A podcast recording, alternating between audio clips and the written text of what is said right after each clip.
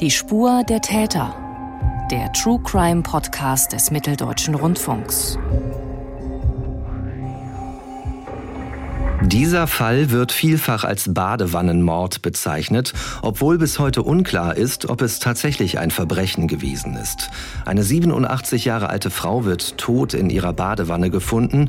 Ihr Hausmeister wird wiederholt schuldig gesprochen, verurteilt wegen Mordes. Aber nach über 13 Jahren im Gefängnis kommt er vorläufig frei. Denn es gibt Zweifel an der Schuld von Manfred Genditzki. Die Hoffnung habe ich nie aufgegeben dass es mal eines Tages gut wird. Die habe ich nie aufgegeben, weil ich einfach gedacht habe, mit der neuesten Technik, die werden das schon rauskriegen, die werden das schon alles rauskriegen. Habe ich immer gedacht. Ende April 2023 beginnt eine Wiederaufnahme des Gerichtsverfahrens in München. Die Strafverteidigerin Regina Rick entkräftet das bisherige Mordurteil. Gemeinsam mit dem Rechtsmediziner Klaus Püschel rekonstruiert sie, was 2008 passiert ist. Es geht um Fakten, Fakten, Fakten und überhaupt nicht um persönliche Glaubensbekenntnisse oder um allgemeine Einschätzungen. Also das nützt überhaupt nichts. Es geht darum, dass ich mit ganz kühlem Sachverstand bis ins Innerste, ohne Ansehen der Person, versuche objektiv relevante Anknüpfungspunkte zu finden. Der Herr Genditzki ist jetzt ein freier Mann. Und ähm, ich denke, er wird es auch bleiben. Aber das Verfahren geht noch weiter. Das wird aber sicher noch einige Zeit dauern. Ich bin erstmal froh, dass es vorbei ist, ähm, weil es war ein harter Kampf. Kommt es zum Freispruch für Manfred Genditzki und welche Rolle spielt dabei eine biomechanische Simulation? Das erklären wir in dieser Episode von Die Spur der Täter. Ich bin Felix Gebhardt und dieses Mal ist Maike Pommer im Podcast mit dabei. Herzlich willkommen, Maike. Hallo, ich freue mich heute hier zu sein. Du hast diesen Fall ausführlich begleitet. Deine Filme sind ab sofort in der ARD Crime Time zu sehen. Den Link dazu, liebe Hörerinnen und Hörer, finden Sie in unseren Show Notes. Das ist unten der Beschreibungstext zu dieser Folge. Ein verurteilter Mörder ist vorläufig auf freiem Fuß nach 13,5 Jahren im Gefängnis. Es gibt begründete Zweifel, über die wir auch genauer sprechen werden. Wir beginnen jetzt aber zunächst mal mit dem Tag der Freilassung. Maike, du bist dabei gewesen, als Manfred Genditzki aus dem Gefängnis gekommen ist. Wie hat er diesen Tag erlebt? Ja, also das war der 12. August letzten Jahres und ich war tatsächlich gerade in München unterwegs da erreichte mich dann auch die Nachricht von der Freilassung. Also ich war natürlich immer so ein bisschen an dem Fall dran und ähm, da hat natürlich ganz super gepasst, dass ich da vor Ort war und ähm, es war für, auch für mich sehr aufregend. An dem Morgen waren dann seine Strafverteidigerin Regina Rick und der Journalist Hans Holzheider von der Süddeutschen Zeitung, der auch schon sehr lange über den Fall berichtet hat. Und man muss sich das so vorstellen, also erstmal war es ein schöner Sommermorgen irgendwie und es war, ähm, Landsberg ist tatsächlich so ein altes historisches Gebäude, also die JVA, in der er eingesessen hat, mit so einer sehr schweren Eisentür am Eingang und wir haben draußen gewartet und es tat sich irgendwie erstmal nichts. Und dann dann tritt auf einmal aus der Tür, so im, im Sonnenschein vom Dunkel ins Licht, ähm, Manfred Genditzki eben nach 13,5 Jahren Haft. Und ähm, das Einzige, was er also dabei hatte, waren zwei Plastiktüten in der Hand. Und da habe ich irgendwie so gedacht, na, guck mal, zwei Plastiktüten, das ist irgendwie alles, was übrig ist nach knapp 14 Jahren Haft. Das war irgendwie schon sehr bewegend. Und äh, dann gibt es ja auch dieses Bild, wie er seine Anwältin umarmt. Das kann man dann in der ARD-Mediathek Crime Time sehen. Ich durfte dann den Tag mit ihm verbringen. Er kannte mich ja bereits, weil ich ihn schon äh, zuvor in der JVA interviewen durfte. Und äh, dann hat er mir natürlich auch erzählt, wie er von seiner eigenen Freilassung erfahren hat. Da war ich auf Arbeit und dann hat eine Frau angerufen von der, von der Verwaltung und die wollte mir sprechen. Und dann habe ich das Telefon bekommen und dann sagt sie zu mir, das ist mir in 20 Jahren noch nicht passiert, aber Sie können packen und Sie sind ab heute frei. Das war natürlich erstmal ein Schock. Das war ein großer Schock für alle, auch für meine Betriebsbeamten und für meine Arbeitskollegen, denke ich mal. Aber dann habe ich mir ein bisschen gesammelt und habe ich gesagt, jetzt habe ich 13 Jahre hier gesessen, jetzt gehe ich erstmal duschen, trinke einen Kaffee und dann gehe ich. Und so habe ich es auch gemacht. Jetzt freue ich mich erstmal auf meine, meine Enkelin, die habe ich noch nie gesehen, die ist zwei Jahre alt. Und auf meine Kinder und auf meine Frau und auf meine Tochter, auf alles freue ich mich. Auf, auf, auf Frau Rick natürlich. Das ist Regina Rick, seine Anwältin, die ihn dann auch auf dem Weg nach Hause mit begleitet hat, ne? Ja, seine Anwältin Regina Rick war natürlich dabei, als er aus der Haft entlassen wurde. Und wir haben uns dann irgendwie aufgeteilt. Also Frau Rick ist dann mit ihm in Richtung Tegernsee gefahren und ich mit meinem Kamerateam äh, vorne weg. Und da ich die Region mittlerweile ein bisschen bisschen kenne, kann ich eine Abkürzung. Ich war also ähm, etwas eher dort und habe dann äh, seine Ehefrau Maria angetroffen. Man muss dazu sagen, die Maria Genditzki, die hat dort äh, am Tegernsee direkt in einem Restaurant gearbeitet. Die musste ja auch all die Jahre die Kinder alleine ernähren. Also der Familienvater, der Ernährer der Familie war ja von heute auf morgen quasi nicht mehr da. Und zu diesen Restaurantbesitzern in dem Restaurant, wo sie gearbeitet hat, hat sie eben auch ein sehr gutes Verhältnis aufgebaut, so dass man dann dort den Treffpunkt vereinbart hat. Und sie hat halt auch erst an dem Morgen davon erfahren. Das ist, äh, als ich ankam, stand sie dann schon vor der Tür und war total aufgeregt. Sie konnte es irgendwie noch gar nicht richtig fassen, dass ihr Mann in wenigen Minuten wieder bei der Familie ist. Und das war für mich auch ehrlich gesagt ähm, ziemlich bewegend. Man muss sich auch mal vorstellen, die Maria Genditzki, also die Ehefrau, hatte ja eben auch nicht die Möglichkeiten, ihren Mann ja regelmäßig zu besuchen. Erstmal konnte sie, glaube ich, nur zweimal im Monat, wenn ich das richtig in Erinnerung habe, ihn besuchen.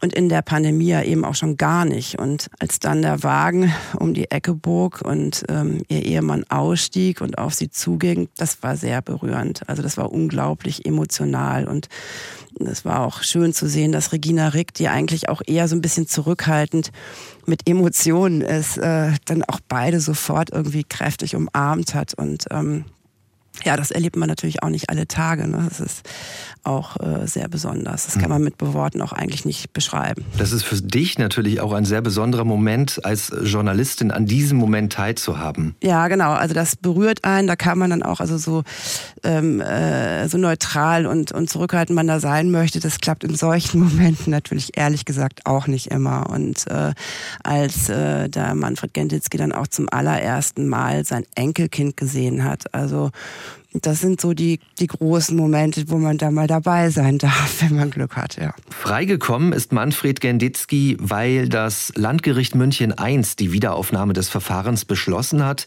Die Hauptverhandlung wird also damit wiederholt und sie beginnt Ende April 2023.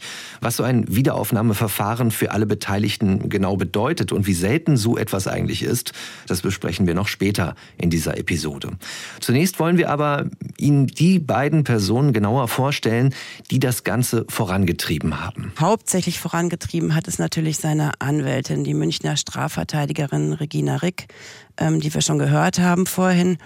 Sie übernimmt den Fall Ende 2012. Man muss dazu wissen, der damalige, sein erster, also sein damaliger Strafverteidiger, Professor Gunther Wiedmeier, ist durch einen Unfall tödlich verunglückt und sie hat dann den Fall übernommen und kämpft also seit mehr als zehn Jahren für dieses Wiederaufnahmeverfahren.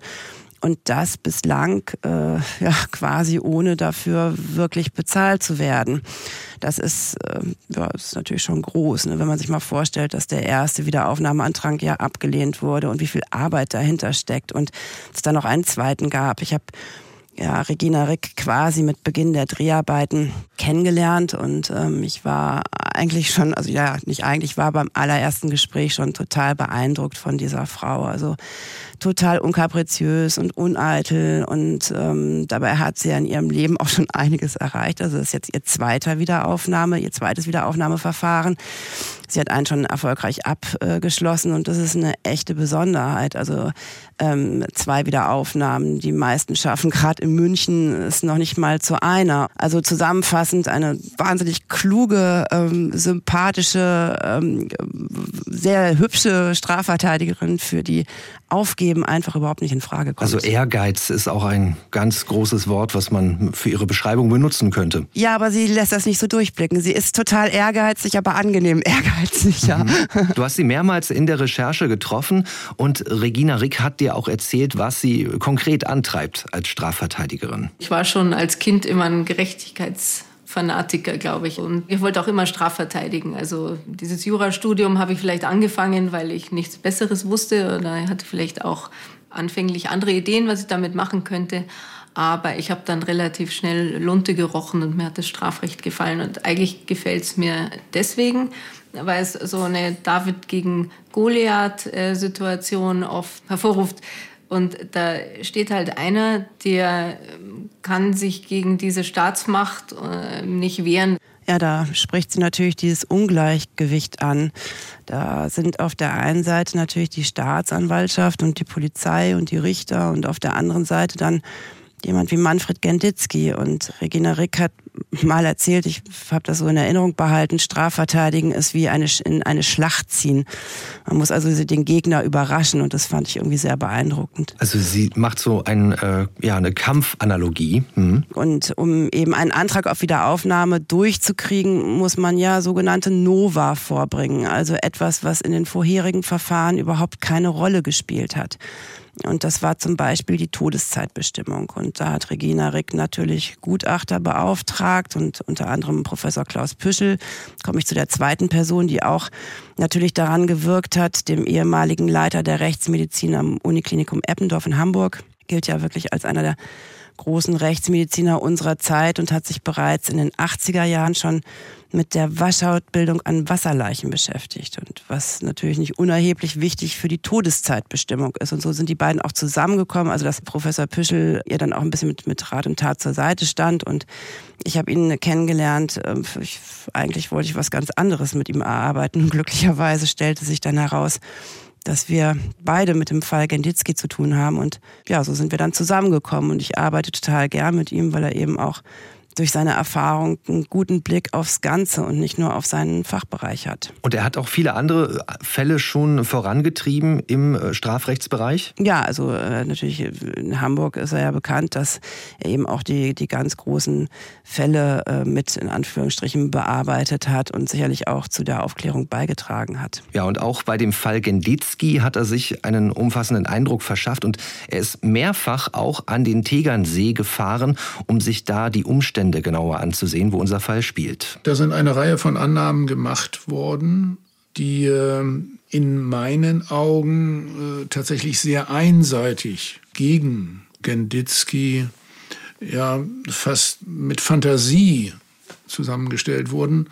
Sachbeweise hat es nicht gegeben, Zeugenbeweis ja sowieso nicht, so dass die äh, Beweislage, die objektive Beweislage ja hochproblematisch war. Und äh, wenn man Otto Normalverbraucher fragt, würde man natürlich sagen, ohne dass es einen Beweis gibt, gilt ja doch eigentlich der Zweifelssatz.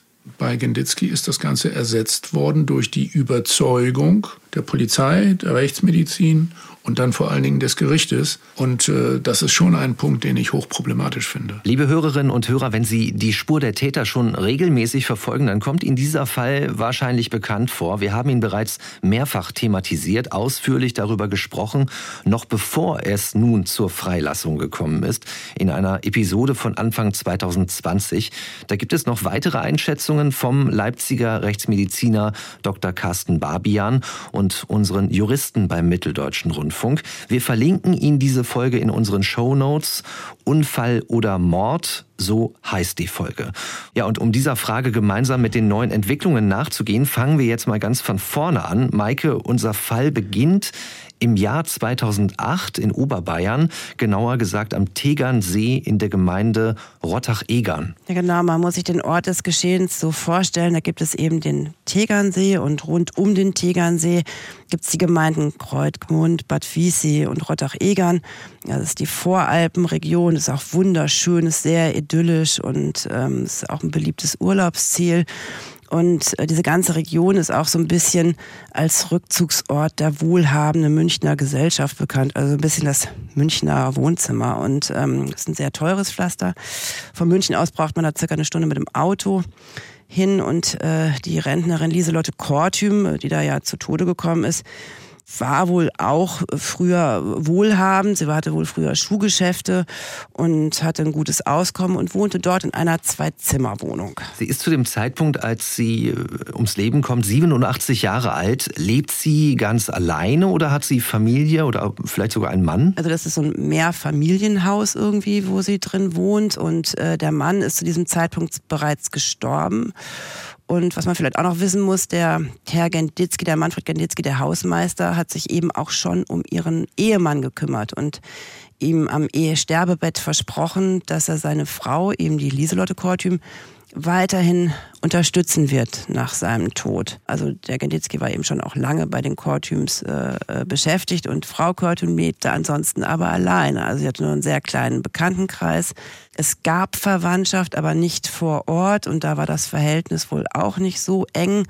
Und damit ich mir mal so ein Bild über die Person Kortüm machen kann, habe ich mit ihrer Friseurin gesprochen. Also Friseurinnen wissen ja, wissen ja meistens viel und können ja ihre hm. Kunden auch ganz gut beschreiben. Und die hat mir dann auch erzählt, dass die ähm, Frau Kortüm eine, ja, eine sehr bestimmte Person war. Also es musste schon alles so laufen, wie sie sich das vorgestellt hat. Und ähm, war allerdings auch auf Hilfe angewiesen. Sie war immerhin, äh, wie du eben schon gesagt hast, 87 Jahre alt und litt unter diversen Erkrankungen, wie zum Beispiel ähm, eine Sturzneigung. Das geht aus den Krankenakten der alten Dame hervor und äh, sie war Makomar-Patientin, litt unter Durchfallerkrankungen und unter sogenannten TIAs, also transhystorisch-chemischen Attacken.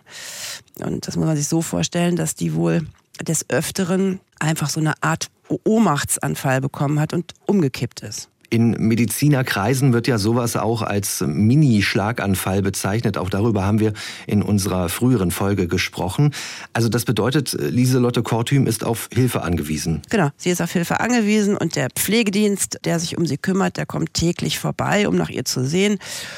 Und auch am Abend des 28. Oktober 2008 kommt dann eine Mitarbeiterin des Pflegedienstes zu ihrer Wohnung. Und an diesem Abend ist aber etwas Besonderes, nämlich dieser Mitarbeiterin ist dann aufgefallen, dass in der Wohnungstür der Schlüssel, also ein Schlüsselbund von außen steckte. Und das hat sie gewundert, weil sie normalerweise immer erst klingeln oder klopfen musste. Und dann hat jemand die Tür aufgemacht aber an diesem Abend war es eben anders. Hm, also eine Veränderung für den Pflegedienst dieses Mal. Die Mitarbeiterin kommt einfach so in die Wohnung von Lieselotte Kortüm. Genau. Wie spät ist es da ungefähr? Das äh, aus den Akten geht davor, das war um 18.30 Uhr und dann hat sie ja, vermutlich auch gerufen und geguckt und es hat sich aber niemand zu, zu Wort gemeldet und sie hat aber gehört, dass im Badezimmer Wasser läuft. Sie war wohl auch noch recht jung gewesen und dann geht diese junge Pflegedienstmitarbeiterin eben ins ins Badezimmer und sieht dann ja, die Leiche von Lieselotte Kortüm vollständig bekleidet im Badewasser liegen, also in der Wanne liegen. Also ein grausamer Fund und daraufhin, als sie sich gefasst hat, alarmiert sie dann auch die Polizei, ruft den Notarzt. Als die Beamten dann dort eintreffen, die Polizei in der Wohnung, wie sehen denn die ersten Ermittlungen aus? Also das, was, was bekannt ist oder was man eben da aus den Akten, ähm, das ersichtlich ist, ist, dass die natürlich ganz normal vorgehen, wie bei jedem anderen Fall auch. Also die haben erstmal die Wohnung untersucht und natürlich haben sie auch alles fotografiert. Diese Originalfotos sind dann auch zu sehen in der ARD Crime Time. Man sieht zum Beispiel also diese typischen alten Bäder, hellblaue Fliesen, Kacheln im Badezimmer. Die Leiche liegt im Wasser. Dann kann man das Schlafzimmer zum Beispiel, sieht man da drauf, ähm, ja, wie es eben bei so einer alten Dame aussieht. Ne? Bettdecke mit Blumenmusters. Kann man sich ein Bild von machen. Und die Pflegedienstmitarbeiterinnen sagen bei der Befragung der Polizei aus eben auch, dass dieser Wohnungstürschlüssel von außen gesteckt hat und dass das ungewöhnlich sei. Und zum Beispiel das haben die Ermittler auch fotografiert, ne? dass eben dieser Schlüsselbund von außen steckt. Deutet denn zu diesem Zeitpunkt in der Wohnung schon irgendetwas auf eine Gewalttat hin? Nicht direkt, also nichts in dieser Richtung. Man hat halt eine kleine Geldkassette auf dem Tisch stehend gefunden. Das sieht man auch ganz schön auf den Fotos. Und in dieser Geldkassette befinden sich mehrere hundert Euro. Also hätte jemand einen Raubüberfall vorgehabt, hätte er sicherlich das Geld mitgenommen. Mhm. Und ähm, es ist natürlich auch rätselhaft oder die Polizei macht sich da natürlich erstmal Gedanken, warum diese Frau also kopfüber, also komplett im Wasser liegt und auch angezogen dabei ist. Ne? Und äh, deshalb, so bemerkt das auch der Rechtsmediziner Professor Klaus Püschel, wird hier von der Polizei schon mitgedacht, dass die Kriminalpolizei die Todesursache untersuchen sollte. Hier war dann noch die Besonderheit, dass die Kräfte vor Ort entschieden haben, die Situation so zu belassen, wie sie ist, mit äh, Frau Kortüm in der Wanne und sogar noch Wasser drin. Hier äh, wurde tatsächlich schon ein wenig kriminalistisch gedacht. Also der Leichnam wurde da drin belassen. Und die weiteren Entscheidungen, wie mit dem Leichnam zu verfahren ist, äh, wurden der Kriminalpolizei dann anheimgestellt. Ja, genau. Wie äh, Professor Püschel sagt, wurde dann die Kripo informiert im nahegelegenen Miesbach, dass in Rottach-Egern eine Frau tot in der Badewanne liegt. Und ja, also als das passiert ist oder als die Kripo-Beamten dann um 20.30 Uhr in der Wohnung eintreffen, ähm, sind mittlerweile mehr als zwei Stunden seit dem Auffinden vergangen. Also bei sowas spielt ja auch immer so ein bisschen ähm, die Zeit eine große Rolle.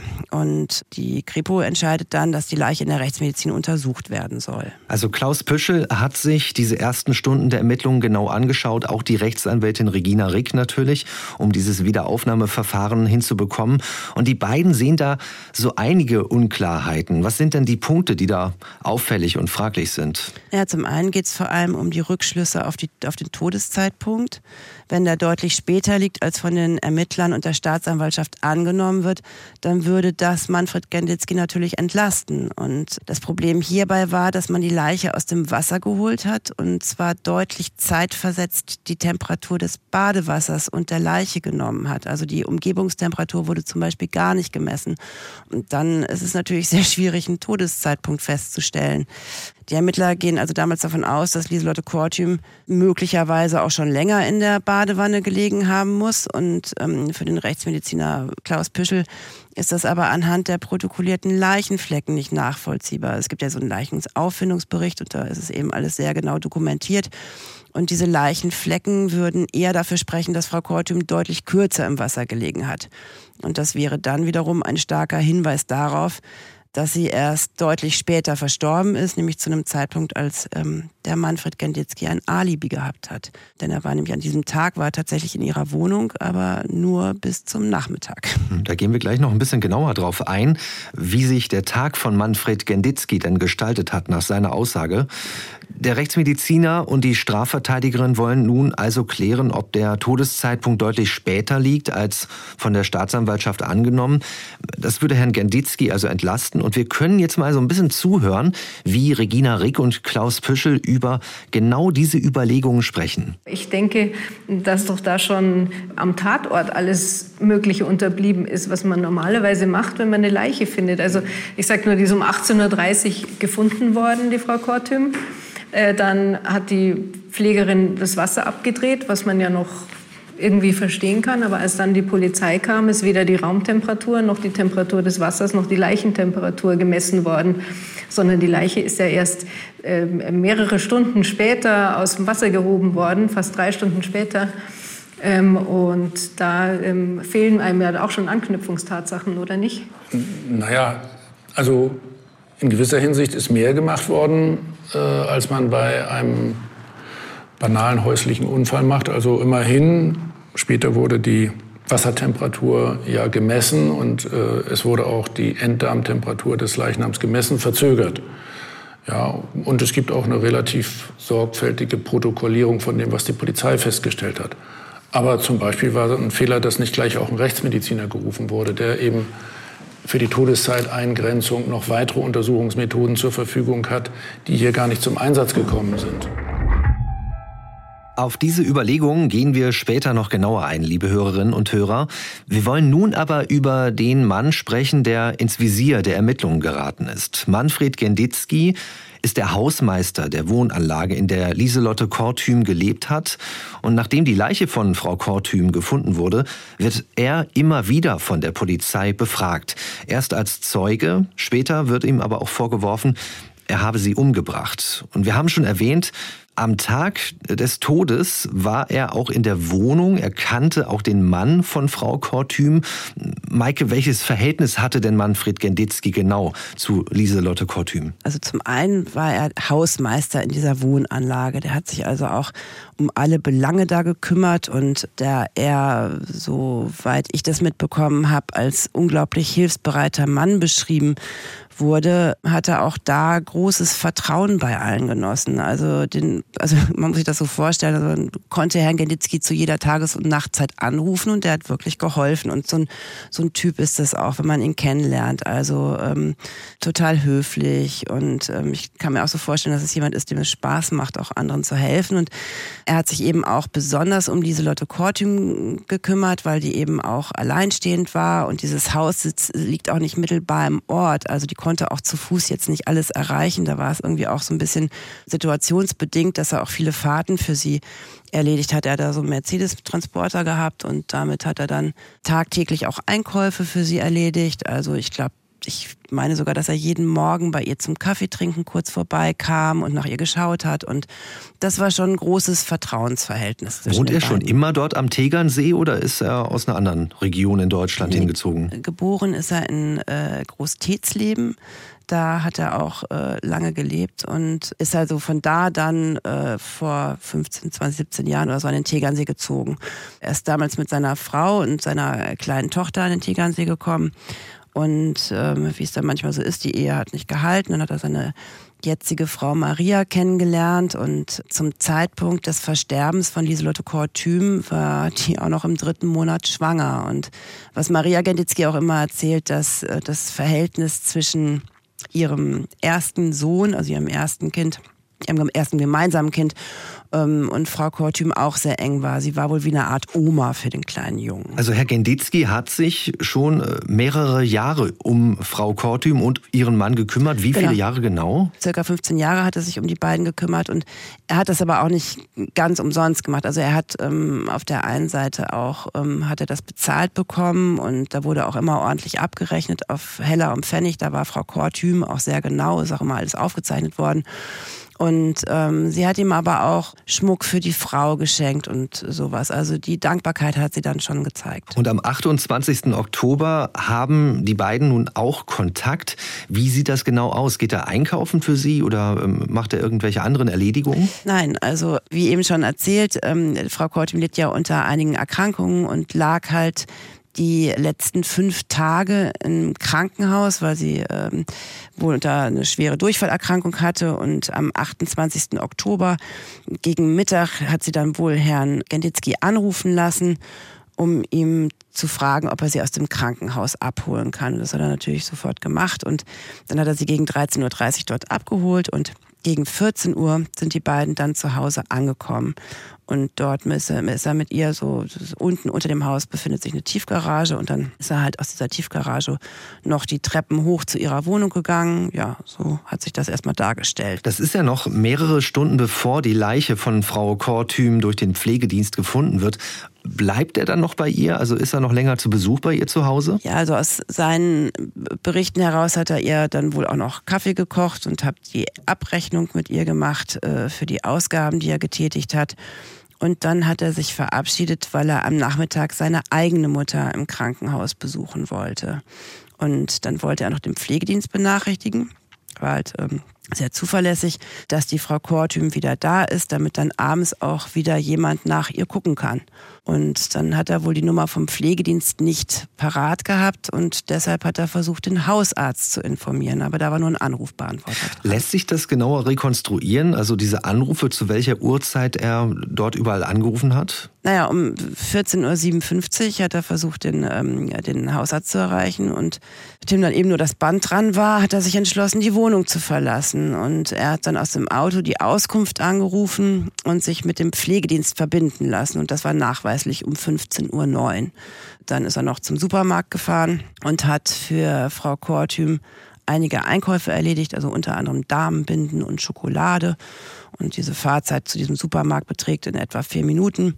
Und der Kassenbon weist das quasi auch aus, dass er um 15.30 Uhr dort bezahlt hat. Und nachdem er diese Einkäufe erledigt hat, fährt Genditzki mit seiner Familie also nochmal ins Agatha-Ried Krankenhaus, äh, dort wo er am Vormittag eben auch Frau Kortüm abgeholt hat, aber diesmal um seine eigene Mutter zu besuchen. Und so circa, da bleibt er halt auch eine Zeit und so circa gegen 20.30 Uhr kommt dann die Familie zurück und äh, die wohnen in einer Hausmeisterwohnung, die in der gleichen Straße ist, die, äh, in der auch Frau Kortüm wohnt. Ja, und er und seine Frau wundern sich dann am Abend, dass das Auto vom Pflegedienst noch so spät vor der Tür steht. Okay, also es kommt Ihnen schon ein bisschen komisch vor, weil das eigentlich nicht der Regelfall ist, dass die Pflegedienstmitarbeiter dort so spät auftauchen. Genau, die gehen ja täglich da vorbei und dann haben sie das wahrscheinlich auch im Blick, wer da vor der Tür steht. So um 20.50 Uhr dann bekommt äh, Manfred Genetitzki dann eben den Anruf von der Polizei, er möge bitte zur Wohnung von Frau Kortim kommen. Also die Polizei brauchte einen Schlüssel und hat deswegen den ähm, Hausmeister angerufen und Genditzki war natürlich verwundert, weil er hat ja am Vormittag erst die Frau Kortim aus dem Krankenhaus abgeholt und dass er jetzt auf einmal die die Polizei da im Haus ist, das ähm, fand er natürlich auch schon merkwürdig. Und vor Ort verhält er sich dann aber wiederum der Polizei oder in den Augen der Polizei so ein bisschen fragwürdig, weil er einen Beweis für sein Alibi am Nachmittag liefert, eben diesen Kassenbeleg vom Supermarkt überreicht und er gibt den Beamten dann auch den Schmuck, den er von Frau Kortum geschenkt bekommen hat, den gibt er dem Beamten auch gleich, weil er irgendwie auch gesagt hat, so das wollen wir eigentlich in Wahrheit auch alles gar nicht haben und nachher gibt es noch Verwandte, die den gerne hätten oder so. Also er hat das eigentlich so in seinen Erzählungen ganz ordentlich machen wollen.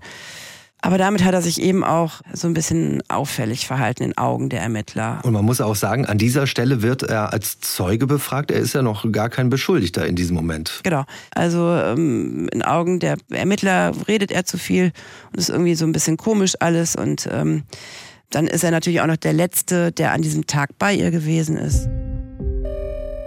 Am 28. Oktober 2008 wird Lieselotte Kortüm tot in ihrer Badewanne gefunden. Ihre Leiche wird noch in der Nacht in die Rechtsmedizin München gebracht. Die Polizei sieht Aufklärungsbedarf, denn die Ermittler können sich nicht erklären, wie es zu der Liegeposition der Leiche gekommen ist. Und sie finden das Verhalten von Manfred Genditzki ziemlich auffällig. Welche Hinweise gibt es denn, Maike, nun aus dieser Obduktion auf ein mögliches Fremdverschulden? Hm, ja, eigentlich überhaupt keine. Am Institut für Rechtsmedizin an der Universität München wird die Leiche quasi dann am nächsten Tag um 14.20 Uhr obduziert.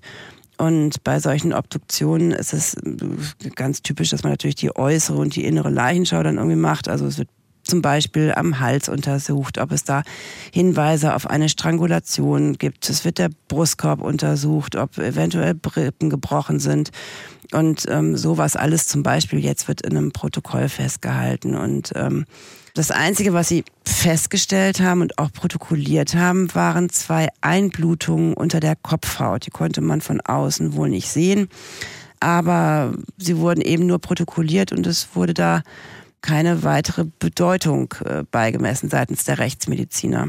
Und in der Einschätzung steht wortwörtlich, insgesamt sind aus rechtsmedizinischer Sicht keine Anhaltspunkte für Mitwirkung fremder Hand in Bezug auf das Hineinkommen ins Wasser vorhanden. Also die sehen jetzt keine Anhaltspunkte, dass ähm, da irgendein Fremdverschulden vorliegt. Die Leiche wird ja auch noch am selben Tag für die Einäscherung freigegeben. Das ist dann der 29. Oktober 2008. Also alles eine Folge dessen, dieser Einschätzung, dass es kein Fremdverschulden gegeben hat. Offenbar gehen die Rechtsmediziner an der Uni München also von einem Unfall in der Badewanne aus. Auf welche Zeit wird denn von den Fachleuten dort der Todeszeitpunkt festgelegt? Äh, ja, Sie können also ähm, nicht genauer eingrenzen. Da heißt es also wortwörtlich weder der Ausbildungsgrad der sicheren Zeichen des Todes noch die Leichen- und Wassertemperaturmessungen erlauben eine Eingrenzung des möglichen Zeitraums zwischen 15.15 Uhr .15 und 18.30 Uhr. Und ähm, für Professor Klaus Püschel ergibt sich dann aufgrund der protokollierten Leichenerscheinungen ein ganz anderes Bild. Also der Todeszeitpunkt sei sehr wohl eingrenzbar, sagt er, und zwar auf einen Zeitraum, als Genditzki bereits die Wohnung verlassen hatte. Und auch seine Anwältin Regina Grick kann natürlich bis heute nicht verstehen, wie Manfred Genditzki durch dieses erste Gutachten unter Verdacht geraten sein kann. Den Grund dafür, warum der Herr Genditzki verdächtig geworden ist, den kenne ich eigentlich bis heute nicht. Es mag sein, dass es daran lag, dass ein Polizeibeamter eine Äußerung getätigt hat über eine Beule am Kopf die es aber nicht gab. Und hat es später auch äh, korrigiert und hat gesagt, das hat er wohl mit einem anderen Fall verwechselt, mit einem anderen Todesfall in dieser Region. Es kann auch sein, dass es Äußerungen dieses Pflegepersonals waren, die wohl gesagt haben, dass es bisher das nicht gab, dass der Schlüssel außen steckte. Ich weiß es nicht. Letztlich kann man das aus der Akte nicht genau nachvollziehen. Ich habe aber den Eindruck, dass eine Beamtin der Kripo da besonders äh, dahinterher war, dass der Herr Genditzki strafverfolgt wird. Aber ich kann den Akten nicht entnehmen, warum er eigentlich verdächtigt worden ist. Wir springen jetzt drei Wochen weiter nach dieser Obduktion, nachdem Lieselotte Kortüm obduziert worden ist. Drei Wochen später bekommt der zuständige Münchner Rechtsmediziner nämlich erneut einen Auftrag von der Polizei. Er soll sich das Badezimmer noch einmal genauer anschauen. Die Leiche ist zu diesem Zeitpunkt ja bereits eingeäschert und dieses Vorgehen klingt jetzt erstmal auch ziemlich ungewöhnlich oder zumindest so, als ob Fehler im ersten Gutachten vermutet worden sind. Maike, was erhoffen sich denn die Ermittlerinnen und Ermittler von diesem neuen Gutachten jetzt? Naja, also ähm, die Leiche war, wie Sie eben schon gehört haben, also zu diesem Zeitpunkt auch schon eingeäschert. Man kann natürlich nichts mehr nachuntersuchen und ähm, diese ja, ermittelnde Kriminalbeamtin will nun wissen, ob diese Blutergüsse am Kopf, also sie war, glaube ich, auch bei der Obduktion zugegen, ob diese Blutergüsse am Kopf nun äh, durch einen Sturz in die Badewanne erfolgt sein können oder ob sie eben doch Hinweise auf eine Fremdeinwirkung sind. Und ähm, dann hat sich der damalige Obduzent quasi in die Wohnung von Frau Kortüm begeben und hat sich auch selbst in die Badewanne gelegt, um irgendwie nachzuspielen, wie das denn gewesen sein könnte. Und ja, was wirklich bemerkenswert ist, ist, dass er dann tatsächlich sein eigenes Gutachten verändert und aus einem Unfall wird dann drei Wochen später Fremdverschulden. Mhm. Wie kommt es denn zu dieser kompletten Richtungsänderung? Also was sind die Anhaltspunkte dafür? Naja, er stellt halt eben schon im, ähm, im ersten Gutachten fest, ähm, dass es unter dieser Kopfhaut von Frau Kortüm frische Blutung gegeben hat aber misst dem ja zunächst keine Bedeutung bei. Und dann verändert er eben sein eigenes Gutachten, indem er diese Blutungen unter der Kopfhaut auf einmal frisch sind und auf eine massive Gewalteinwirkung hindeuten. Also hält er es nun drei Wochen später für äußerst unwahrscheinlich, dass die Frau Kortum durch einen Sturz in die Position gelangt sein könnte, in der sie aufgefunden wurde. Und er vertritt eben die Ansicht, dass diese beiden Hämatone eben auch nicht durch diesen Sturz entstanden sein können. So. Und wir haben auch den Rechtsmediziner angefragt, aber mit Verweis auf ein laufendes Verfahren wollte er sich zu diesem Fall nicht äußern. Aus den Ermittlungsakten geht dann hervor, dass Manfred Genditzki nun drei Monate nach dem Todesfall nicht mehr als Zeuge, sondern nun als Beschuldigter bei der Kriminalpolizei aussagen soll. Inwiefern wird er denn belastet? Also welche Beweise werden da vorgelegt? Naja, man hat ja so, so ein bisschen seine, seine finanziellen Verhältnisse durchleuchtet. Und ähm, irgendwie gab es da auf dem Konto mal, ich sag mal, für die Ermittler Ungereimtheiten, sagen wir es mal so, oder Geldtransfers. Und ja, dann haben die sich wahrscheinlich zusammengereimt, ähm, dass eben auch noch äh, belastend für, für Manfred Genditzki ist. Und die Staatsanwaltschaft ordnet dann an, dass die Wohnungen der Familie Genditzki durchsucht werden sollen. Und das ist am 14. Januar 2009, also knapp 80 Tage nach dem Tod von Lieselotte Kortüm. Und Manfred Genditzki wird aber zeitgleich auf die Polizeiwache bestellt und dort vernommen. Und dann fragt man ihn also mehrfach, ob er äh, außer dem Schmuck noch weitere Geschenke von Frau Kortüm entgegengenommen hat. Und dann verneint Genditzki die Frage und während des Verhörs betritt aber ein Beamter eben mit zwei Pelzmänteln in der Hand den Raum, die sie eben bei der Hausdurchsuchung bei der Familie sichergestellt haben. Und ja, das geht aus diesen Ermittlungsakten eben hervor. Und äh, Herr Genditzki war dann wohl auch erschrocken und Letztendlich ähm, hat er dann aber eingeräumt, dass das Geschenke von Frau Kortüm waren. Nun haben sich die Ermittlungen sehr stark auf Manfred Genditzki fokussiert, konzentriert. Hat die Polizei denn noch irgendwelche anderen Annahmen? Gibt es andere Tatverdächtige oder ist Genditzki der einzige Beschuldigte in dem Fall? Da gibt es noch den Freund aus Genditzkis äh, Brandenburger Zeit. Die kennen sich schon ganz lange. Das ist äh, Fred Vespermann. Die haben ein sehr enges Verhältnis miteinander und und ähm, der Fred Vespermann hilft dem Manfred Genditzki auch ab und zu mal aus, wenn er irgendwie, ja, in, in Geldnot ist jetzt vielleicht das falsche Wort, aber wenn er halt mal Geld braucht, um irgendwas vorzustrecken. Er hat ja als Hausmeister hat auch viele Wohnungen renoviert und dann braucht man halt auch eben mal ab und zu irgendwelche Rohstoffe. Also jedenfalls hat Vespermann Genditzki dann ab und zu mal ausgeholfen. Und ähm, der ist dann tatsächlich auch unter Verdacht geraten wegen Beihilfe zum Betrug und der Anstiftung zu einem Verbrechen. Denn ähm, ihm wird vorgeworfen, dass er Herrn Genditzki aufgefordert ähm, haben soll, Frau Kortüm den Schmuck abzunehmen und zu verwahren und er würde ihn dann zu Geld machen. In deinen Filmen sieht man auch sehr genau, wie sehr diesen Mann diese Ermittlungen der Polizei mitgenommen haben, denn auch er hat äh, die Polizei zu Hause gehabt, denn es gab bei ihm Durchsuchungen. Ja, ja, furchtbar. Also ich habe ja auch lange mit ihm gesprochen. Sein ganz reizender Mensch irgendwie, den das aber auch ähm, sehr mitgenommen hat. Also muss ich mal vorstellen, da rauscht die Polizei ein, dass ja auch alles richtig und gut ist, aber es war bestimmt nicht angenehm für ihn. Die erste Obduktion gibt zunächst keine Hinweise auf eine Gewalttat oder auf ein Fremdverschulden. Die Leiche wird eingeäschert, aber drei Wochen später verändert der Rechtsmediziner sein Gutachten. Aus einem Unfall wird Fremdverschulden.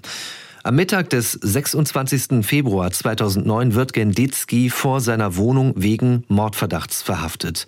Maike, von welchem Motiv gehen die Ermittlerinnen und Ermittler denn nun aus? Ja, also ähm, Mord aus Habgier, er, weil Genditzki 8000 Euro dem Freund, der ihm da manchmal aushalf, zurückgezahlt hat und zwar genau an dem Tag, an dem Frau Kortüm ins Krankenhaus gekommen ist. Und das hatte eine einfache Erklärung. Er konnte nur an diesem Tag weg. Solange Frau Kortüm zu Hause war und er sich um sie gekümmert hat, konnte er den Weg nach Brandenburg da nicht auf sich nehmen. Und das war der Grund. Und für die Staatsanwaltschaft war Genditzki ist finanziell oft klamm und hat plötzlich Geld und Frau Kortüm ist im Krankenhaus und das äh, passte natürlich dann alles. Wie hat Manfred Genditzki diese Vorwürfe verkraftet zu diesem Zeitpunkt? Naja, also das sind natürlich, man ist natürlich auch oft verhört worden und ähm, vier Wochen vor seiner Verhaftung ist halt diesem ständigen Vernehmungsdruck dann auch nicht mehr so richtig gewachsen. Ne? Er beteuert ja seine Unschuld, aber psychisch ist er auch so ein bisschen am Ende und dann versucht er sich tatsächlich mit Schmerztabletten und Alkohol das Leben zu nehmen.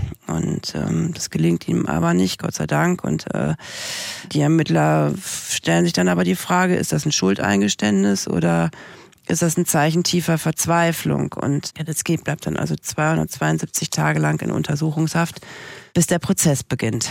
Und der beginnt am 25. November 2009. Das ist das erste Gerichtsverfahren vor dem Landgericht München II. Die Staatsanwaltschaft beharrt auf diesem Motiv Habgier, dieses Mordmerkmal.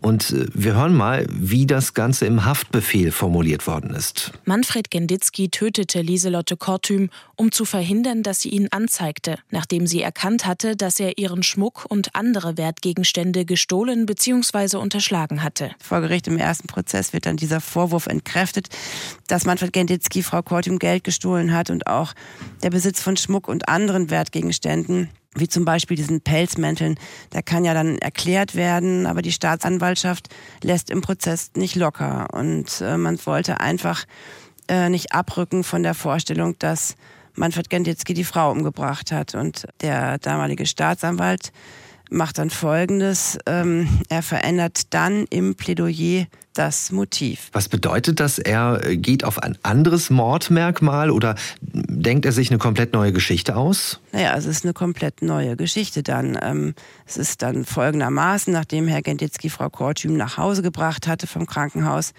da hätte sie es dann gerne gehabt, dass Herr Genditzki ihr noch etwas Gesellschaft leistet und er hat das abgelehnt und daraufhin sei es dann zum Streit zwischen den beiden gekommen. So hätte er sie dann zunächst geschlagen und dann in der Badewanne ertränkt. Und das ist für damals für alle Prozessbeobachter eine fragwürdige Konstruktion von Tatgeschehen und Motiv, weil es gab halt einfach auch überhaupt gar keine Beweise. Oder wie die ähm, Verteidigerin Regina Rickes heute formuliert, die Staatsanwaltschaft hat sich einfach eine neue Geschichte ausgedacht. Trotzdem muss man sagen, das Gericht ist davon überzeugt gewesen. Nach 17 Verhandlungstagen fällt das Urteil und äh, zum Tathergang stellt das Gericht dann Folgendes im Urteil fest. In der Wohnung von Lieselotte Kortüm kam es zu einer streitigen Auseinandersetzung, in deren Verlauf der Angeklagte Frau Kortüm mit einem stumpfen Gegenstand einmal oder zweimal mit großer Wucht auf den Hinterkopf schlug oder sie mit dem Kopf gegen einen harten Gegenstand stieß oder sie so stieß, dass sie mit dem Kopf auf einen harten Gegenstand fiel. Manfred Genditzki verbrachte die bewusstlose oder bewusstseinsgetrübte Frau in die Badewanne, ließ Wasser einlaufen und drückte ihren Kopf so lange unter Wasser, bis sie ertrunken war. Dann verließ er die Wohnung. So also das Urteil vom Landgericht München II. Es ist also überzeugt davon, dass Manfred Genditzki Lieselotte Kortüm mit einem Gegenstand auf den Hinterkopf geschlagen hat. Wenn wir das jetzt aber mal weiter durchdenken, wie hätte er dann ihren Körper in das Badezimmer bekommen, also auch über den Rand der Badewanne? Hätte er die Frau überhaupt tragen können, körperlich? Ja, das ist eine schöne Frage, die ähm, in der ARD Crime Time auch ganz gut gezeigt wird. Also der Professor Püschel, der Rechtsmediziner, ist dieser Frage eben auch nachgegangen. Und das Gericht hat ja ausdrücklich festgestellt, Frau Kortüm ist nicht gezogen worden, weil gründliche Untersuchungen durchgeführt wurden durch die Kriminaltechnik, wonach an den Socken von ihr keinerlei Schleifspuren gefunden wurden und auch nicht an Teppich oder Fußboden. Und ähm, er hätte sie auf die Schulter nehmen können, aber auch das hält ähm, zum Beispiel Regina Rick für unrealistisch. Diese kurze Zeitspanne, die da ähm, überhaupt in Frage kommt, zwischen 14.57 Uhr oder fast 14.58 Uhr und 15.09 Uhr, als er schon ähm, von unterwegs den Pflegedienst angerufen hat, also praktisch elfeinhalb Minuten höchstens, ähm, die reicht doch niemals, um eine 75 Kilo schwere Frau äh, da vom Wohnzimmer ins Bad ähm, zu transportieren, Wasser einzulassen. Äh, das Wasser muss ja so lange einlaufen, bis es so hoch ist, dass die ertrinken kann. Das dauert auch ein paar Minuten, bis ein Mensch ertrinkt. Beim alten Menschen geht es vielleicht ein bisschen schneller, aber es dauert trotzdem. Dann muss er ja den Tatort den äh, vermeintlichen präpariert haben und das alles ohne Spuren zu hinterlassen. Das schafft ja nicht mal ein russischer Auftragskiller. Gegen dieses Urteil wird 2010 Revision eingelegt. Der frühere Verteidiger von Manfred Genditzki hat damit auch Erfolg. Der Bundesgerichtshof sieht in dem kurzfristigen Wechsel des Mordmotivs durch die Staatsanwaltschaft einen Verfahrensfehler. Die Richter ordnen also an, dass der Fall erneut verhandelt werden muss. Am 8. November 2011 beginnt dann der erneute Prozess vor dem Landgericht München II. Maike, welche Indizien, welche Beweismittel spielen denn dann in diesem neuen Prozess eine Rolle? Ja, also sein Verteidiger damals war Gunther Wiedmeier, ein großer Revisionsspezialist und ähm, der hat sich dann die Fotos vom Tatort nochmal genau angeschaut und ähm, da ist ihm aufgefallen, dass da Tüten standen, von denen er mutmaßte, dass da möglicherweise die Schmutzwäsche von Frau Kortium aus dem Krankenhaus drin sein könnte.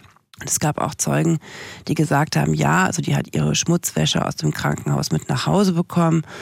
Und äh, dann hat sich eben Gunther Wiedmeier die Frage gestellt, was macht eine Frau mit ihrer Schmutzwäsche, gibt die dem wirklich ihrem Hausmeister mit in die Hand. Und gerade Frau Kortium, die ja so als sehr eitel und als eine feine Dame irgendwie beschrieben wird, ähm, da ist es ja eher unwahrscheinlich. Und ähm, dann hat er also vor Gericht erklärt, dass Lieselotte Kortim vielleicht oder wahrscheinlich in seinen Augen diese Wäsche vorgewaschen hat. Du hattest ja auch schon erwähnt, dass sie eine Durchfallerkrankung hat. Genau. Das heißt, auch in die Richtung hat sie sich vielleicht geniert? Genau, ja, so ist die Vermutung. Ne? Und dann hat Gunther Wiedmeier auch ein Experiment gemacht. Er hat also eine Schauspielerin engagiert, die dann sich quasi das Körpergewicht von Frau Kortüm so ja angezogen hat oder sich auf die ähm, ähm, auf die auf das Gewicht gebracht hat und sich dann quasi in diese Badewanne hat reinfallen lassen. Das sieht schon verblüffend aus, wie diese Frau da in durchaus ähnlichen Positionen landet wie die, in der man dann Frau Kortüm gefunden hat. Also er hat sich da schon sehr viel Gedanken gemacht, es auch bildlich darzustellen und seine Theorie dazu untermauern. Wir haben schon gehört, es gab bisher dieses Gutachten von dem Rechtsmediziner, der ja nochmal den kompletten 180-Grad-Dreh gemacht hat. Äh, sind denn im neuen Prozess auch andere Sachverständige hinzugezogen worden, die diese These eines Unfalls unterstützen? Damals sind äh, natürlich auch Professor Michael Zockers von der Berliner Charité und Professor Markus Rothschild aus der Uniklinik Köln hinzugezogen worden. Und beide bestätigen also auch in ihren Gutachten, dass Frau Körtüm eben aus innerer Ursache heißt das dann in die Badewanne gelangt sein könnte. Und diese innere Ursache, das könnte eben diese Tias, diese ja, wie du es vorhin schon formuliert hast, diese Mini-Schlaganfälle gewesen sein. Und es gibt noch weitere Unterstützung für diese Unfallthese. Wir haben in der früheren Folge bei Die Spur der Täter schon die Einschätzung vom Leipziger Rechtsmediziner Dr. Carsten Barbian gehört. Er kommt zu ganz ähnlichen Ergebnissen und er kann es auch nicht richtig nachvollziehen, wie es zu einer Verurteilung wegen Mordes kommen konnte. Wenn ich die Sektionsbefunde und auch die anderen Untersuchungsbefunde in diesem Fall vor Gericht vertreten hätte, hätte ich versucht deutlich zu machen, dass man sich weder für die Variante Sturz noch für die Variante Schlag sicher entscheiden kann aus gutachterlicher Sicht. Die Befunde sind zu unspezifisch, als dass man mit Gewissheit sagen könnte, es ist eher das eine oder eher das andere. Es steht einfach beides im Raum und lässt sich aus rechtsmedizinischer Sicht auch nicht festlegen. Es ist eine alte Weisheit der Gutachter vor Gericht. Ausschließen kann man nie irgendwas. Man kann mit Wahrscheinlichkeiten arbeiten. Selbst das hätte ich in diesem Fall nicht getan, weil keiner weiß, wie Frau Kortüm im Bad gestanden hat, ob sie sich nach links gebeugt hat, nach rechts gebeugt, ob sie mit der Hand irgendwo hingegriffen hat. Alles das sind Faktoren, die wir nicht kennen, die aber das mögliche Sturzgeschehen beeinflusst haben und auch die Endlage der Leiche beeinflusst haben.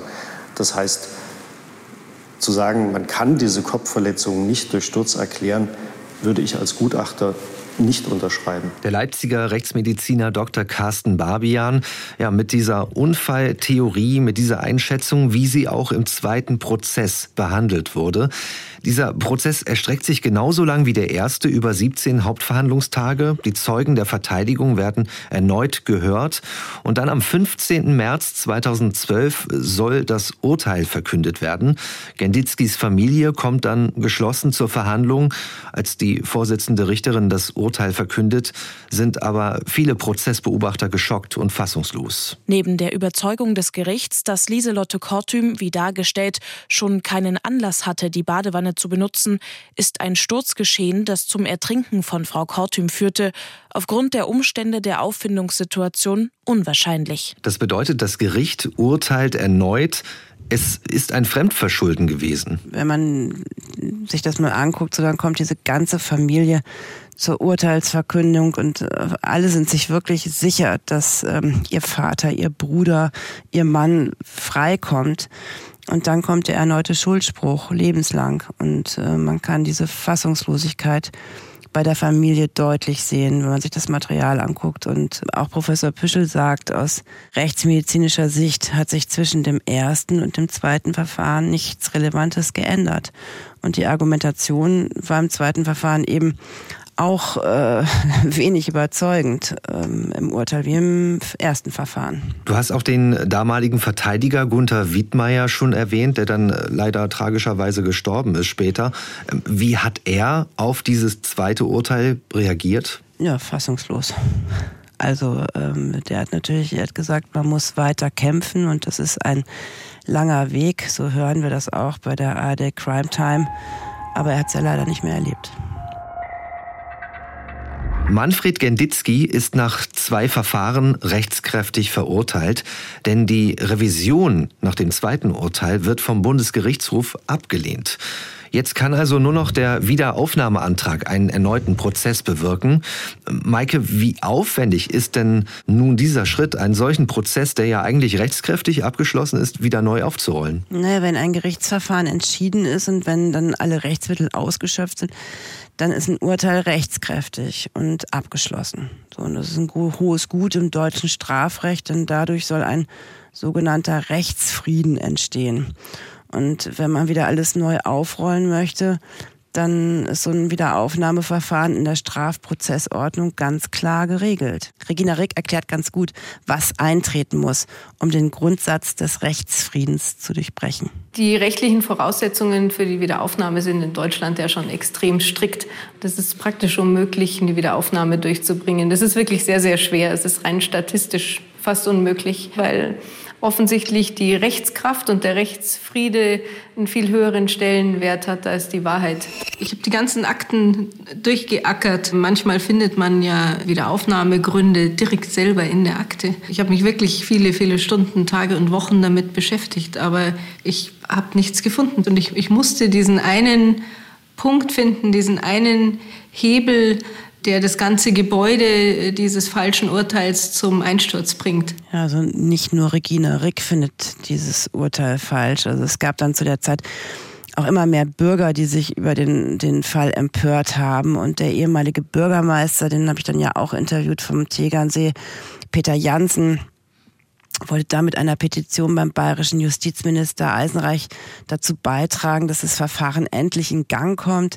Denn die Justiz hat sich ja damals enorm viel Zeit mit der Prüfung des, der Wiederaufnahme ähm, gelassen. Und Regina Rick arbeitet ja auch weiterhin eben, wie wir schon vorhin gesagt haben, ohne Bezahlung an diesem Fall und durch Spenden konnten dann die Kosten für ja, einige wichtige Gutachter gestemmt werden und andere haben zunächst pro bono gearbeitet. Also wir wissen nun, die Hürden in der Strafprozessordnung sind besonders hoch nach einem rechtskräftigen Urteil. Das hat auch gute Gründe.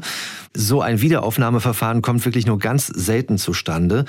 Und jetzt mit neuen Beweisen oder Tatsachen kann also ein neuer Prozess eingeleitet werden. Wie sehen denn nun nach vorne geschaut die neuen Beweise aus? Naja, in einem aktuellen Wiederaufnahmeverfahren ging es ja nun hauptsächlich um, um zwei Punkte. Also zum einen um die Todeszeitbestimmung. Die konnte oder wurde ja damals eben als nicht eingrenzbar beurteilt. Und ähm, zum anderen eben um dieses Sturzgeschehen. Das Gericht war ja damals davon überzeugt, dass Lieselotte Kortüm nicht von selbst in die Badewanne gelangt sein konnte, so wie man sie aufgefunden hat. Und äh, Regina Rick hat sich aber natürlich alles in diesen Akten angeschaut. Und da gab es zum Beispiel auch Hinweise auf eine Armbanduhr, die der Leiche von Frau Kortim abgenommen wurde. Und es war so eine alte Uhr, die möglicherweise auch zum Stehen gekommen wäre als Frau Kortim ins Wasser gelangt ist. Und das war ja erstmal, dachte man ja prima, wenn man die Uhr hätte, aber diese Uhr gab es dann nicht mehr, die war nicht mehr auffindbar. Sie hat in der Akte zwar noch Hinweise darauf gefunden, da steht, um 21.25 Uhr wird sie abgenommen und im Badezimmer neben dem Waschbecken abgelegt. Aber das war es dann auch schon. Diese Uhr war nicht mehr auffindbar und es gab auch kein Foto davon. Aber die Asservate waren schon bereinigt worden, also die waren schon weggeworfen, versteigert, was man halt mit diesen Asservaten so macht. Und äh, ich konnte die nicht mehr finden und keine Spur davon finden. Das ist ein sehr interessantes Detail, denn ja. so hätte man diesen Todeszeitpunkt ja sehr einfach bestimmen können. Äh, das bleibt auch ein Schlüsselmoment, denn äh, ein glaubhaftes Alibi für äh, Herrn Genditzki, das hätte ja damit untermauert werden können. Gibt es denn aber noch andere Ansätze? Ja, also nochmal kurz zur Uhr. So 100 Prozent hätte ja auch nicht gewusst, ob sie dann wirklich stehen geblieben wäre oder so. Aber es wäre zumindest ein Hinweis gewesen. Hinweis, ja. Ja, Professor Püschel zum Beispiel, ähm, äh, der hat einige Untersuchungsmethoden vermisst, die ähm, die Rechtsmediziner hätten durchführen können in so einem Fall. Also er kritisiert dass man mehr Rückschlüsse aus der Temperaturmessung der Polizei hätte ziehen können, hätten sie denn gemacht. Und dazu wurde dann quasi ein sogenanntes thermodynamisches Gutachten in Auftrag gegeben, das quasi die Umgebungstemperatur und äh, alles mit berücksichtigt und man dann später quasi den äh, Todeszeitpunkt eingrenzen konnte. Und der lag demnach viel später, als Genditzki schon ein Alibi hatte. Außerdem zieht Professor Pischel noch Rückschlüsse auf den Todeszeitpunkt durch ein bestimmtes Merkmal bei Wasserleichen. Und dafür ist er ja zum Beispiel auch Experte. Man kann die Liegezeit im Wasser aber auch äh, abgrenzen durch das Ausmaß der Waschhautbildung. Wenn man längere Zeit im warmen Wasser badet, dann wird die Haut so ein bisschen schrumpelig und sie verfärbt sich etwas. Das ist eben die sogenannte Waschhaut. Nun ist aber die Protokollierung eindeutig so gewesen, dass äh, keine Waschhaut festgestellt wurde, ohne dass man das exakt beachtet hat. Und ähm, am nächsten Tag bei der Sektion ist auch keine relevante Waschhautbildung dokumentiert worden. Schlussfolgerung aus dem Ausmaß der Waschhautbildung eindeutig, die Frau hat nur kurz im warmen Wasser gelegen, äh, keinesfalls sechs Stunden. Also eigentlich hätte man diesen Todeszeitraum ein bisschen besser eingrenzen können. Das ist seine Kritik. Genau, das ist seine Kritik. Und eines der, der wichtigen Punkte im Wiederaufnahmeverfahren ist aber auch die Rekonstruktion des Sturzes. Das Gericht hat ja ein Sturzgeschehen, also einen Unfall ausgeschlossen weil Frau Kortim so nicht zum Liegen hätte kommen können und sich auch nicht zweimal den Kopf an der Badewanne hätte anhauen können. Aber diese Computersimulation von dem Professor Sünd Schmidt von der Universität Stuttgart, die zeigt eigentlich ziemlich gut, dass das doch ja auf jeden Fall so möglich gewesen wäre. Er hat mit seinen Kollegen oder mit dem Team haben sie halt digital ein exakt der Frau Kortüm nachgebildetes Modell vor die Badewanne gestellt. Das sieht ganz lustig aus. Da ist so ein kleines Skelett, was vor der Badewanne steht. Und die können halt eben mit ihrer Technik sogar diese ganzen ja, ähm, Gehirnimpulse an die Muskeln und so weiter genau nachrekonstruieren. Und deswegen konnten sie halt sehr gut nachbilden, wie Frau Kortum eben in die Badewanne gestürzt ist, so hätte zum Liegen kommen können und sich dabei auch wahrscheinlich auch noch den Kopf hätte anschlagen können. Hm. Das bedeutet also, man kann am Computer genau nachstellen, wie sie sich wahrscheinlich oder möglicherweise zu den Wasserhähnen gebeugt hat. Genau, dieses kleine Skelett, was davor steht, was eben Frau Kortum darstellen soll, das beugt sich zu den Wasserhähnen, was ja dann auch, ne, wenn sie tatsächlich ihre Wäsche hätte einweichen wollen, was ja sehr wahrscheinlich ist, dann wäre das alles sehr gut so möglich gewesen. Und mit dieser Erkenntnis wird nun also die Unfalltheorie weiter untermauert. Maike, wie ist denn nun deine Einschätzung? Kann das eigentlich eine Ergänzung für die Rechtsmedizin sein, diese Computersimulation von der Universität Stuttgart? Das muss man die Rechtsmediziner hauptsächlich fragen. Aber Professor Schmidt hat schon weitere Anfragen aufgrund dieser neuen Untersuchungsmethode bekommen und er hofft, dass er mit ihr zu objektiveren Gerichtsurteilen äh, beitragen kann. Die Rechtsmedizin klassischerweise hat ein Gutachtensystem, bei dem Personen als Gutachter, Sachverständige deklariert sind und die mit ihrer Erfahrung dann Fälle beurteilen können. Unsere Methode ist prinzipiell in der Lage, verschiedene Dinge an dieser Stelle, die eher vielleicht subjektiv sind oder von Bewertung abhängen, zu objektivieren. Also dort, wo man sagt, ist diese Bewegung möglich? für ein muskelgetriebenes System Mensch können wir helfen und sagen, ja, die ist möglich oder die ist nicht möglich. Und insofern hängt es dann nicht mehr von der individuellen Bewertung, die vielleicht subjektiv ist, ab, sondern von mathematischen Gleichungen, die gelöst werden, also der Physik, die gelöst wird und ist damit transparent. Professor Sönschmidt von der Universität Stuttgart und wie diese Computersimulation genau funktioniert und vor allem wie sie aussieht, das konnten wir hier jetzt nur in Ansätzen beschreiben, kann man aber sehen in der Crime Time. Die Filme von unserer Autorin Maike Pommer finden Sie in der ARD Mediathek. 13,5 Jahre bleibt Manfred Genditzki in Haft bis zum 12. August 2022. Das ist ein Moment, mit dem fast niemand mehr gerechnet hatte. Manfred Genditzki wird in die Freiheit entlassen, aber nur vorerst müssen wir sagen, Maike. Diese Entscheidung, wo ist die denn genau gefallen? Ja, das ist die erste Strafkammer am Landgericht München I. Die hat diese Entscheidung getroffen, also nicht wie bisher das Landgericht München II. Und der Wiederaufnahmeantrag wird als begründet eingestuft. Das bedeutet also, laut Gericht besteht kein dringender Tatverdacht mehr. Und es kommt jetzt also zu einer erneuten Hauptverhandlung. Und der Prozess beginnt am 26. April 2023 voraussichtlich. Und das Gericht hat wieder 20 Verhandlungstage bis zum 7. Juli eingeplant. Du hast auch äh, zwei Journalisten, Gerichtsreporter getroffen, die diesen Fall komplett begleitet haben.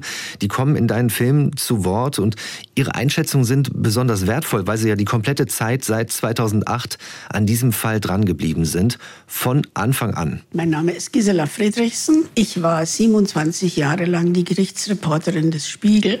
Ich habe von dem Fall Genditzki erfahren in München, ganz auf typische Art und Weise, nämlich in der Nachrichtenbörse der Cafeteria des Strafjustizzentrums. Ich heiße Hans Holzheider. Ich äh, war 40 Jahre lang Redakteur bei der Süddeutschen Zeitung in München, die letzten 25 Jahre davon als Gerichtsreporter. Das Besondere am Fall Genditzki ist die einzigartige Art und Weise, wie sich das Gericht über den Grundsatz im Zweifel für den Angeklagten hinweggesetzt hat. Das war etwas, wie ich es in dieser Form in den vielen Jahren, die ich Gerichtsreporter war, nicht erlebt habe. Man wird jetzt mal gespannt sein dürfen, wie die Staatsanwaltschaft sich verhält. Alles, was ich so höre, ist, dass da in der Staatsanwaltschaft äh, schon geredet wird, dass man ihn schon noch dran kriegen wird. Also das ist jetzt alles nicht offiziell, sondern das ist der Flurfunk. Die geben nicht auf. Geben nie auf, weil sie Recht haben. Gisela Friedrichsen und Hans Holzheider sind aus meiner Sicht ähm, zwei der erfahrensten Gerichtsreporter, die es in Deutschland gibt. Und beide haben den Fall Genditzki nach dem ersten Urteil journalistisch begleitet und haben in ihren Berichten die Sicht der Dinge also ihre Sicht der Dinge klar geäußert. Herr Holzheider zum Beispiel berichtet ja auch über ein Telefonat mit dem damaligen Staatsanwalt. Der hatte ja im ersten Verfahren eben während seines Plädoyers das Motiv verändert und eine Geschichte, ich sag's mal vorsichtig, konstruiert.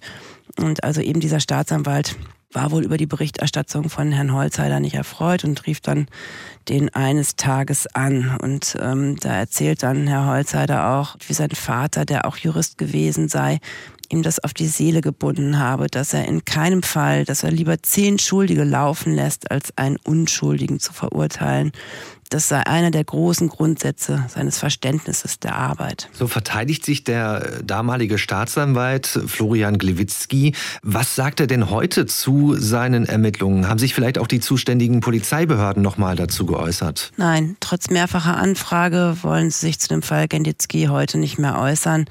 Und auch ähm, der ehemalige, der damalige zuständige Staatsanwalt äh, nicht. Nun haben wir in dieser Episode viele entlastende Aspekte besprochen, wonach Manfred Genditzki kein Mörder ist. Also einerseits spricht sehr viel dafür, dass er kein Verbrechen begangen hat, aber es gibt äh, möglicherweise andererseits jetzt im Jahr 2023 doch noch irgendwelche stichhaltigen Beweise. Gibt es sowas von Seiten der Staatsanwaltschaft im kommenden Wiederaufnahmeverfahren, wo etwas angeführt werden könnte, was ihm zur Last gelegt werden könnte? Mir sind keine bekannt und darum geht es aus meiner Sicht in diesem Fall ja auch überhaupt gar nicht. Es gibt keinerlei Beweise, es gibt keine DNA-Spuren, es gibt keine Tatwaffe, es gibt keine Zeugenberichte. Nichts. Also ich kann die Überzeugung des Gerichts, dass Manfred Genditzki der Täter gewesen ist, nicht teilen. Es spricht einfach überhaupt gar nichts für seine Schuld. Wenn er nun in diesem Verfahren freigesprochen werden sollte, steht ihm ja eine Entschädigung zu. Das ist auch äh, ganz genau geregelt. Lässt sich abschätzen, wie hoch diese Entschädigung ausfallen könnte? Naja, bis vor einigen Jahren lag der Satz bei 25 Euro pro Tag. Jetzt sind es mittlerweile 75 Euro pro Tag in Haft. Also wenn man das jetzt zusammenrechnet, wären das ja irgendwas bei 370.000 äh, Euro. Und ähm, die, die Würden, ich sage jetzt Würden gezahlt vom Freistaat Bayern und Vermögensschäden wie zum Beispiel der Verdienstausfall, die ausgebliebenen Zahlungen in die Rentenversicherung und die Kosten für den Anwalt und so weiter, können dann meines Wissens auch noch zusätzlich geltend gemacht werden. Maike Pommer, vielen Dank, dass du zu Gast gewesen bist bei uns im Podcast. Herzlichen Dank, dass ich da sein durfte. Wir verlinken deine Filme in unseren Show Notes. Da gibt es noch mehr Details zu sehen. Unter anderem sehr spannend, wie Manfred Genditzki nun mit äh, ja, seiner Vorläufer vorläufigen Freiheit klarkommt, wie seine Familie damit umgeht. Unsere Empfehlung, sich das anzuschauen, liebe Hörerinnen und Hörer. Die Spur der Täter können Sie auch gerne abonnieren. Dann bekommen Sie automatisch neue Episoden von dem True Crime Podcast des Mitteldeutschen Rundfunks. Wenn Sie noch Kritik haben, Anregungen, alles, was Sie uns zu dieser oder anderen Folgen schreiben wollen, finden Sie unsere Mailadresse in den Show Notes, also auch im Beschreibungstext zu dieser Folge, die-spur-der Täter mit ae.mdr.de. Ich bin Felix Gebhardt, vielen Dank fürs Zuhören und bis zum nächsten Mal. Sie hörten den True Crime Podcast Die Spur der Täter. Eine Produktion des Mitteldeutschen Rundfunks.